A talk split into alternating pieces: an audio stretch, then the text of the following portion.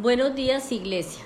Continuando con nuestros devocionales diarios, vamos a reflexionar acerca de la tormenta en el mar vivida por Pablo.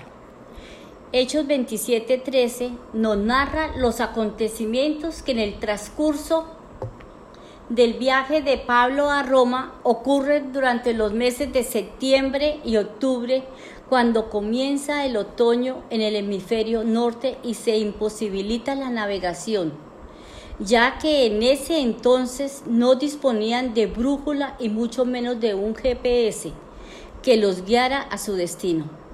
Y lo hacían guiándose por las estrellas, las cuales por las condiciones climáticas no se podían observar y debían esperar hasta el inicio de la primavera a finales de marzo para proseguir el viaje por lo cual la tripulación del barco, entusiasmada por un viento suave, decide buscar un puerto que tuviera condiciones más favorables para pasar los meses de invierno.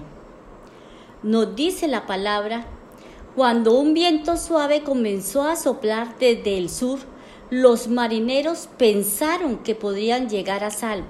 Entonces levaron anclas y navegaron cerca de la costa de Creta, pero el clima cambió abruptamente y un viento huracanado llamado nororiente sopló sobre la isla y nos empujó a mar abierto.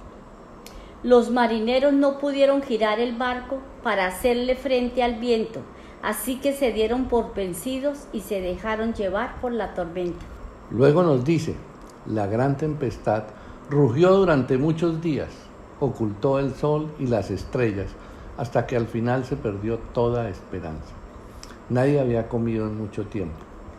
Finalmente, Pablo reunió a la tripulación y le dijo, Señores, ustedes debieran haberme escuchado al principio y no haber salido de Creta. Así se hubieran evitado todos estos daños y pérdidas. Pero anímense, ninguno de ustedes perderá la vida, aunque el barco se hundirá pues anoche un ángel de Dios a quien pertenezco y a quien sirvo estuvo a mi lado. Luego Pablo dijo, y me dijo, Pablo, no temas, porque ciertamente serás juzgado ante el César. Además Dios, en su bondad, ha concedido protección a todos los que navegan contigo. Así que anímense, pues yo le creo a Dios y sucederá tal como Él lo dijo, pero seremos náufragos en una isla. Reflexionemos acerca de si hemos vivido o estamos viviendo tormentas. Existen tres clases de tormentas. La primera, las tormentas naturales.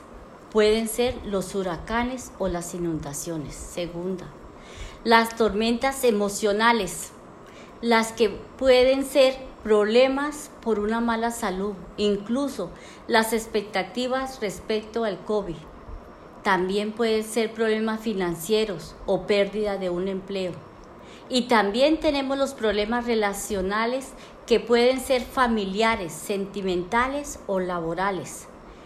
Pero tenemos otras tormentas que pueden ser más dañinas y son las tormentas espirituales. Ocurren cuando sentimos que perdemos la fe en Dios. Es que si no le obedecemos a Él se afecta nuestra conducta nuestro carácter y nos hará estar en desacuerdo con la voluntad del Señor. Por eso dejamos de orar y leer la Biblia, por buscar alguna solución alternativa a las dificultades de la vida.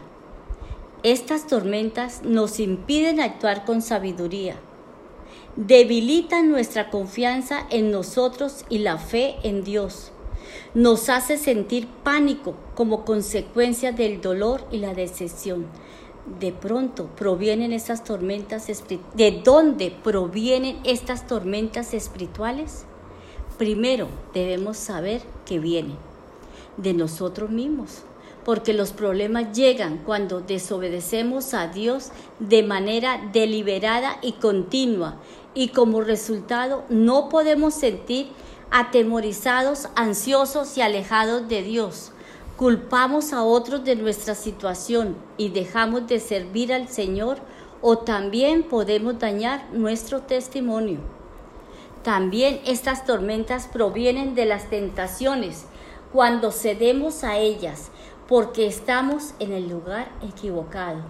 Bueno, ¿qué debemos hacer para pasar estas tormentas?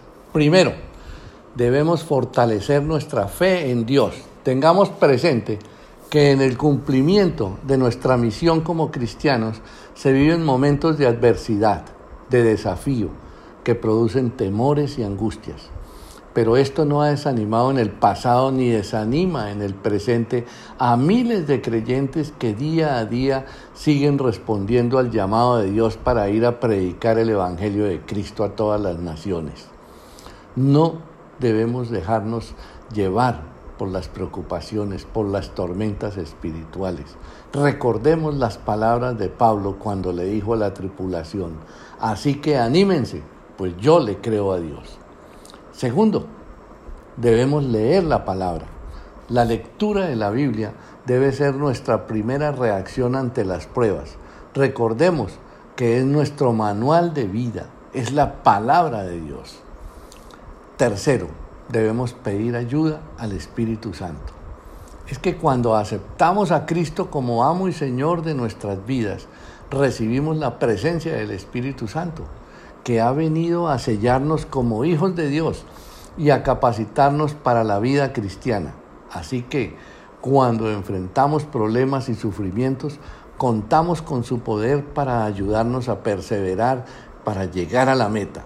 Él es nuestra brújula, nuestro GPS, quien guía el camino de nuestra vida en medio de las tormentas para poder llegar al feliz destino, la vida eterna.